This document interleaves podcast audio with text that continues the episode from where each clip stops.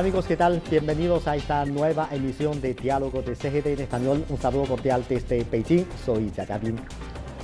En diciembre de este año, el paisaje cultural de los antiguos bosques de árboles de té de la montaña Chiang Mai fue inscrito en la lista de Patrimonio Mundial de la UNESCO y se convirtió en el sitio número 57 de China en la lista. ¿Cómo es la montaña Chiang Mai? ¿Dónde reside su principal valor como nuevo sitio de patrimonio mundial? ¿Y qué esfuerzos ha hecho China en la protección y conservación del entorno natural y las valiosas culturas de la zona? En nuestro programa de hoy nos enfocaremos en detalle en estos temas. En el estudio nos acompaña Teng Yen, que nos compartirá su punto de vista. Hola Teng Yen, ¿qué tal? Bienvenida a nuestro programa. Saludos, un gusto estar aquí. Gracias. Bueno, ahora China ya cuenta con 57 sitios de patrimonio mundial y el nuevo paisaje cultural de los antiguos bosques de té de la montaña Mai. ¿Qué nos puede contar sobre este nuevo sitio? Bueno, fue hace poco cuando visité, visitamos también junto con su equipo de producción a la montaña de Chiang Mai. A mí me pareció toda una maravilla al subirme a la montaña en auto cruzando el bosque salvaje subtropical y ver el paisaje con los viejos árboles de té. No son los arbustos en terraza como en otras provincias de China, sino que son viejos árboles. Y además del paisaje natural, lo que a mí me impresionó y a mí me encantó fue cómo vive la gente la vida y su filosofía hacia la vida, porque logré pasear pocos de los pueblos que hay en la montaña. En total son 14 aldeas que, distribuidas y se da cuenta que ellos viven del té por los carteles que se leen y por los productos que ah, ponen en las ventanas. Sin embargo, no te da esa sensación de ah, mucha promoción comercial, sino más bien se parece a aldeas tranquilas, que se vive de su forma, ¿no? Ellos, la gente puede estar preparando su almuerzo, hablando por teléfono con los amigos y a cada rato se siente a la mesa de té y se sirve un, taza, una taza, dos tazas. Y si en ese momento te paras eh, a la puerta de ellos, te van a invitar a entrar y te sirven el té también. Llevan una vida tranquila y contenta en esa montaña que se encuentra lejos de aquí, de Beijing. Claro, claro. Yo creo que ellos han encontrado un equilibrio muy bueno entre el desarrollo, el avance y la conservación de su cultura, de su respeto a la naturaleza, a las montañas, a los árboles y todo. Eso es muy importante. Y vía internet también nos acompaña el profesor Luis Gutiérrez Rodríguez de la Universidad de la Ciencia y Tecnología del Suroeste que ha experimentado en persona el paisaje cultural de la montaña Chimbay. Hola Lucas, ¿qué tal? Gracias por estar con nosotros. Hola Roberto, buenos días. Muy bien, aquí estamos trabajando. muchas gracias, muchas gracias. Recientemente sabemos que el paisaje cultural de los antiguos bosques de té de la montaña Chimbay en la provincia suroccidental china de Yunnan fue inscrito en la lista de Patrimonio Mundial de la UNESCO. Hemos realizado una visita a dicho lugar. ¿Podría compartir con nosotros y con nuestros televidentes sobre la montaña Chiang Mai? ¿Cómo es ese paisaje cultural? Sí, bueno, en primer lugar eh, destacaría la ubicación de la montaña Chiang Mai. Eh, como todos sabemos, se ubica en el suroeste de China. Eh, es una zona relativamente montañosa con unos 1100, 1600 metros de altura con una abundante precipitación, con más de 1600 milímetros eh, de precipitación anual, que tiene además dos ríos que rodean la montaña, con lo cual eh, se forma un mar de nubes durante más de la mitad del año. Es espectacular ver ese mar de nubes y además podemos decir que tiene un, clima eh, subtropical húmedo que hace que se dé un bosque muy típico del sur de China y lo más importante de todo, la UNESCO ha reconocido eh, el cultivo milenario del té en esta zona, eh, dentro de los bosques subtropicales, que tiene una altísima eh, biodiversidad, porque recordemos que el té, en base a numerosos estudios científicos, se ha datado su origen en esta zona eh, de China, en el suroeste de China, pero es que no es solo el origen en China, es el origen del mundo. Es muy importante este reconocimiento porque viene a validar una gestión tradicional que hacen las gentes locales de la etnia Pulang, de la etnia Tai y de la etnia Han también, que hacen de este paisaje desde hace mil años. Es realmente espectacular, sí, sí. Sí, bueno, usted tiene una rica experiencia en la investigación y el estudio del medio ambiente y del desarrollo agrícola y rural de China. Eh, la montaña Chiang Mai es un, yo creo que es un ejemplo vívido tanto de la conservación ecológica como de la protección y desarrollo de los pueblos antiguos. A ese respecto, ¿qué le ha llamado la atención? En primer lugar, eh, decir que bueno, es una zona que relativamente extensa, tiene unas 20.000 hectáreas, según el reconocimiento que hace la UNESCO. Eh, la zona nuclear protegida tiene unas 7.000 y la zona de transición tiene unas, eh, unas 12.000 hectáreas. El modo de producción local milenario que se ha producido aquí en esta zona a lo largo de los siglos, combinando la coexistencia dinámica entre la sociedad, las gentes Pulang, las gentes Han, las gentes Tae, con los bosques de la zona.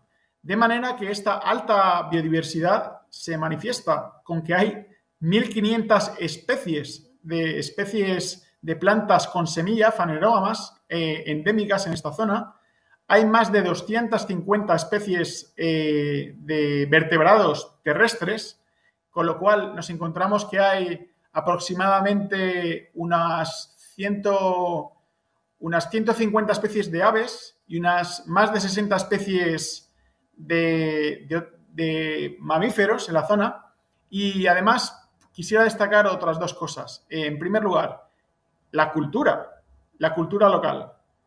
La cultura local para esta gente, claro, eh, ese modo de producción se basa fundamentalmente en el suministro de alimentos, de, servicios ambientales por parte del bosque y del té eh, a los habitantes de la zona, con lo cual han construido toda una cultura simbólica de apreciación y reverencia hacia la naturaleza. La gente aquí en la montaña de está experimentando un desarrollo de muy alta calidad dado que desde hace más de 10 años el gobierno local está implementando proyectos locales de construcción y mejora de las infraestructuras, por ejemplo, la mejora de las carreteras, la electricidad, el abastecimiento de agua y, el control de los incendios, que para ellos es algo clave. Y em, con todo esto ha supuesto una mejor condición de la infraestructura local que facilita una activación de la economía local. Se está produciendo un crecimiento del turismo de alta calidad, dado que además es muy importante, el, gobierno local gestiona estrictamente el acceso a la zona, de manera que no se sobrecarga, eh, valga la redundancia, la capacidad de carga del ecosistema, se mantiene eh, integrado y sostenible y es un modelo realmente espectacular. Se puede decir claramente que se está produciendo en Mai un cambio de paradigma, un cambio de una economía de subsistencia que había hace 20 años aquí y ahora una economía abierta, abierta al resto de China y al mundo, donde puede intercambiar productos eh, con el resto de, China y del mundo y además adquirir valor monetario. Es muy importante. Antes tenían únicamente el valor de uso de la naturaleza, ahora tienen un valor de uso también eh, relacionado con el turismo, es que tiene un valor de cambio muy importante que está haciendo que la gente joven que emigró en búsqueda de una mejor vida, por ejemplo, a ciudades del este de China, en Cantón, en Shanghai, también en el norte, en Pekín, lo sabemos, está regresando ahora a la montaña Jinmai para tener una mejor vida, para tener una familia y para tener un futuro eh, con sus familiares y con sus ancestros. Sí, claro. Ahora eh, los antiguos bosques de té de, la montaña de Chimbay está incluida en la lista de patrimonio mundial. Entonces, para usted, ¿qué impacto tendrá la inclusión de la lista de patrimonio mundial para la conservación de los antiguos bosques de té de la montaña Chimbay.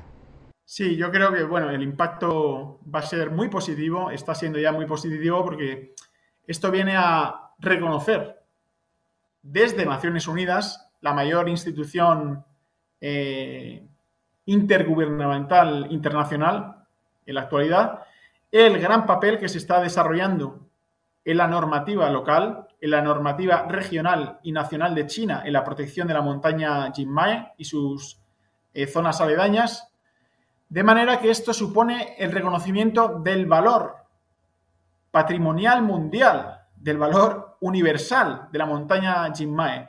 Significa eh, un sello de calidad que le da eh, este organismo de cultura, educación y ciencia, ese comité de Naciones Unidas a los gobiernos locales de Yunnan y al gobierno de China por hacer buen trabajo de conservar bien esta, esta zona. Y significa también el compromiso del lado chino de ejecutar un plan de gestión a corto, es decir, hasta 2025, a medio, es decir, hasta 2030 y a largo plazo, hasta 2040, con el objetivo central de preservar la gestión sostenible armoniosa entre la sociedad local y la naturaleza, preservar el desarrollo sostenible adecuado del ecoturismo y, muy importante, promover el desarrollo de la cultura china del té y darla a conocer eh, en más zonas de China y, por supuesto, a nivel internacional y el mundo. Es, por tanto, un reconocimiento internacional que va a tener un impacto muy positivo, puesto que también va a dar la oportunidad a a turistas y a científicos internacionales a poder visitar, por supuesto, pidiendo el permiso necesario, eh, la zona y disfrutar de, ese paisaje tan, tan espectacular que hemos podido ver. Sí, claro. Como académico que lleva varios años dedicando a la investigación ambiental en China, ¿cuál es su observación con respecto al trabajo de protección de los patrimonios naturales y culturales en este país asiático? Sí, yo creo que los esfuerzos eh, han sido muy importantes. Eh, tengamos en cuenta que eh, estas áreas protegidas, estamos hablando ya, por ejemplo, en más de 2.000 áreas protegidas naturales dentro de China, más de 2.500, más de, creo que son 2.700 espacios protegidos, naturales protegidos en China. Hay cerca de 5.000 museos en, toda China, hay cerca de eh, muchos lugares de patrimonio histórico yo creo que se está haciendo un, importante trabajo de modernizar la cultura china sin perder la raíz. Es decir, mantener las raíces, la cultura china, pero siempre también mirando hacia adelante, con optimismo. Desde el año 2012, em, se, la propuesta de construir una civilización ecológica se cristaliza em, ya en el decimoctavo Congreso del Partido Comunista de China, se cristaliza posteriormente en la propia Constitución de la República Popular China, y esto no es papel sobremojado, estos son palabras que se dicen y se cumplen. Estas son palabras que significan reforestación de más de 60 millones de hectáreas en unos 15 años, significan energías renovables y significan la implementación de unas importantes líneas de conservación, líneas rojas de conservación ecológica para garantizar la seguridad ecológica de la nación china y de la sociedad china. Así es. Bueno, muchas gracias, muchas gracias Lucas por estas opiniones. gracias. Seguimos con el tema que acaba de mencionar Lucas sobre la protección de China de los patrimonios culturales. Desde que se adhirió a la Convención sobre la protección del patrimonio mundial cultural y natural en 1985, China ha seguido progresando ha logrado muchos avances desde cero. Entonces, para usted, ¿cuáles son los principales logros, principales avances alcanzados este país en este terreno? Bueno, lo ha señalado muy bien con la pregunta, ¿no? Desde cero empezamos en el año 1985, cuando China se adhirió, y el año siguiente, en el 86, empezó China a entregar al Comité del Patrimonio Mundial sus propuestas, a participar en las inscripciones, y un año después, en el 87, se dieron a conocer los primeros patrimonios mundiales de China, entre ellos está la famosa Gran Muralla, los guerreros de terracota, los que hoy en día sigue siendo muy visitados por turistas tanto nacionales como ah, internacionales. Ah, y de ahí para hoy, ah, en 2023, ya también ha mencionado que hemos tenido 57 patrimonios mundiales inscritos en la lista. de esos 57, 14 son bienes naturales, 39 son bienes culturales y también tenemos cuatro bienes mixtos. Em, entonces, hasta ahora de Ah, de los mil, más de mil patrimonios mundiales que existen a nivel mundial, China posee en 57. Además de ser uno de los países con un mayor número de ah, bienes mundiales, también ha sido un miembro activo en promover eh, la idea de la conservación de los patrimonios y en el intercambio ah, con respecto a los patrimonios mundiales. China, por ejemplo, a nivel nacional, ha establecido el Día Nacional de ah, el patrimonio cultural y natural que cae el sábado, el segundo sábado que de cada junio. Este año cayó en el 10 de junio y en ese día ah, se organizaron más de 7.000 actividades, en, tanto en línea como presenciales. Y a nivel internacional, mm, China ha sido ah, por cuatro veces elegido eh, miembro del Comité del Patrimonio ah, Mundial ah, y ha, acogido, ha organizado por dos veces la sesión anual de la, del Comité del Patrimonio Mundial, una vez en la ciudad de Suzhou y la segunda hace dos años en la ciudad de Fuzhou.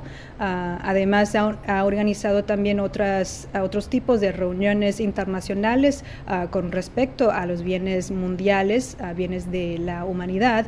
Y ah, aquí se ha establecido muchos sucursales, oficinas de la UNESCO. Creo que todo esto muestra la decisión de China de, de, prestar la importancia a, esa, a ese trabajo de proteger y conservar los bienes ah, de la humanidad. Así es, así. Yo creo que eh, la conservación y el desarrollo siempre es como son dos puntos que es difícil encontrar un equilibrio en cuanto a la protección de los patrimonios culturales y naturales, porque para conservar los patrimonios culturales a veces tenemos que proteger las tradiciones, pero tampoco es lógico que los locales no puedan desarrollar entonces, ¿cómo puede encontrar un equilibrio entre las dos partes? ¿Cuáles son las soluciones que han explorado China? Sí, es muy importante destacar siempre a, la sociedad internacional la importancia de proteger eh, los patrimonios mundiales y a la vez, como menciona usted, el desarrollo sin, sin dejar daño a, a, las personas que viven en esos sitios. Y lo que China ha hecho de, a lo largo de los años ah, creo que se puede resumir en ah, dos prioridades. Ah, China siempre ha dado la principal prioridad en ese trabajo como protección y conservación que viene primero de todo el trabajo de, la, del desarrollo ah, de esos lugares ah, históricos y patrimonios mundiales. para garantizar ah, la protección y la conservación, ha venido actualizando, mejorando sus reglas, normas, leyes a todos los niveles administrativos, aclarando cuáles son lo que se prohíbe hacer en esos sitios tesoros de la humanidad. Basándose, esto es como lo fundamental del trabajo respecto al patrimonio de la humanidad. Ah, luego, en la parte del desarrollo, también pone como prioridad garantizar la vida de los habitantes locales. si antes de buscar un mayor interés comercial, ah, siempre hay que garantizar o buscar una mejor vida, el garantizar el bienestar de las personas que viven en el lugar. Entonces, teniendo en cuenta estas dos prioridades, cada lugar, según sus ah, circunstancias, pueden explorar ah, las diferentes maneras de de buscar un mayor desarrollo, como en algunos sitios ah, residenciales pueden desarrollar hoteles, pueden poner el enfoque en alguno de los productos principales o pueden desarrollar también el comercio electrónico y a través de la tecnología del Big Data pueden estar vigilando a los lugares históricos, etcétera, cada uno con su forma apropiada, pero ah, siempre poner en primero la protección y el bienestar de las personas locales. Claro, son dos factores de suma importancia. Entonces, para usted, ¿qué sabiduría ha aportado China a la conservación de los patrimonios mundiales, que son tesoros de toda la humanidad? Sí, em, según los informes publicados por ah, organizaciones no gubernamentales a nivel ah, mundial, China ha tenido muy buena condición en cuanto a sus bienes naturales y mixtos. realmente se encuentran en una condición mejor que el nivel promedio ah, en todo el mundo pero si estamos hablando de las buenas prácticas que ha tenido China en la conservación de los patrimonios, podría ah, proponer un ejemplo como es eh, uno de los primeros patrimonios mundiales que ah, se inscribió China, ah, que son las grutas de Moca. su conservación ha pasado de ser desde hace épocas que era como un tipo de conservación en rescate, ah, salvando a las grutas y las pinturas que estaban ah, ya a punto de perderse, a lo que hoy es un tipo de conservación uh, preventiva. Um, ya tiene un sistema completa, integral de monitoreo del micro, microclima en cada una de las grutas, ah, tienen eh, muy bien conservado ah, la parte, la condición de las grutas, las estatuas, las pinturas y esta experiencia exitosa de las grutas de Moca ha, podido ah, ser adoptado en las zonas alrededores, en otras grutas en Tunhuang, para poder servir en una mejor conservación en, todas, en todos los lugares eh, de la misma escuela artística de Don Juan. Otros ejemplos podría ser una buena promoción en línea o un, buen marketing de las marcas, diferentes sitios ah, del patrimonio mundial, como por ejemplo hemos tenido eh, el la Ciudad Prohibida, el Museo Nacional del Palacio Imperial, que ha, tenido mucho éxito en su promoción en línea, en el comercio electrónico, ah, haciendo los productos de papelería, los souvenirs creativos de basado e inspirado de las reliquias que tienen guardado en el museo.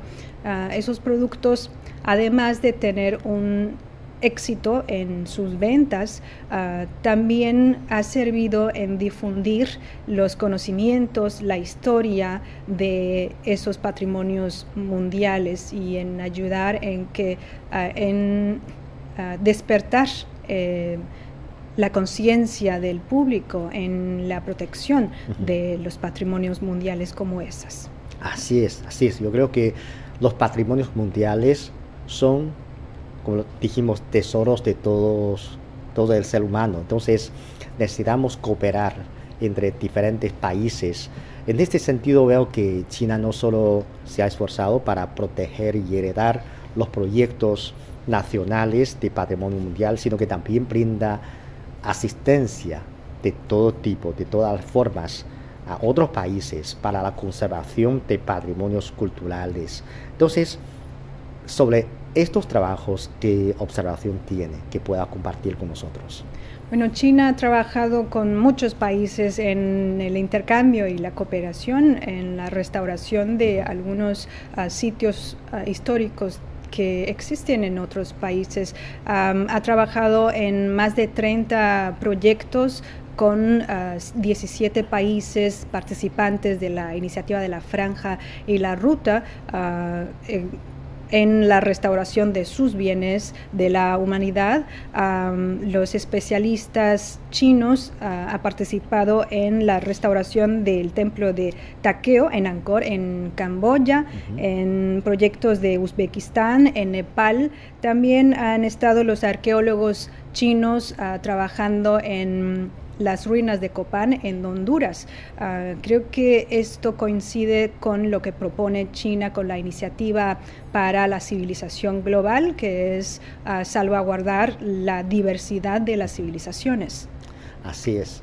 Ya nos ha contado muchos ejemplos de protección de los patrimonios mundiales en China y fuera de China, en otros lugares del mundo. Entonces la pregunta es, ¿cuál es la importancia de proteger estos patrimonios mundiales? Creo que la diversidad y la singularidad de, las, de nuestras culturas e, es lo que enriquece eh, nuestras vidas y es una responsabilidad protegerlos y conservarlos. para nosotros sí es posible eh, en una era contemporánea conservar, guardar los sitios uh, materiales, los patrimonios materiales eh, a través de las tecnologías. Tenemos eh, realidades, mm, realidad virtual, la tecnología de realidad aumentada. A través de esas uh, tecnologías se puede, es posible lograr guardarlos en una computadora, por ejemplo, pero, pero la parte inmaterial de los patrimonios la tenemos que heredar entre las personas de generación a generación. De ahí la importancia de ah, seguir protegiendo y conservando los patrimonios mundiales. Sí, claro.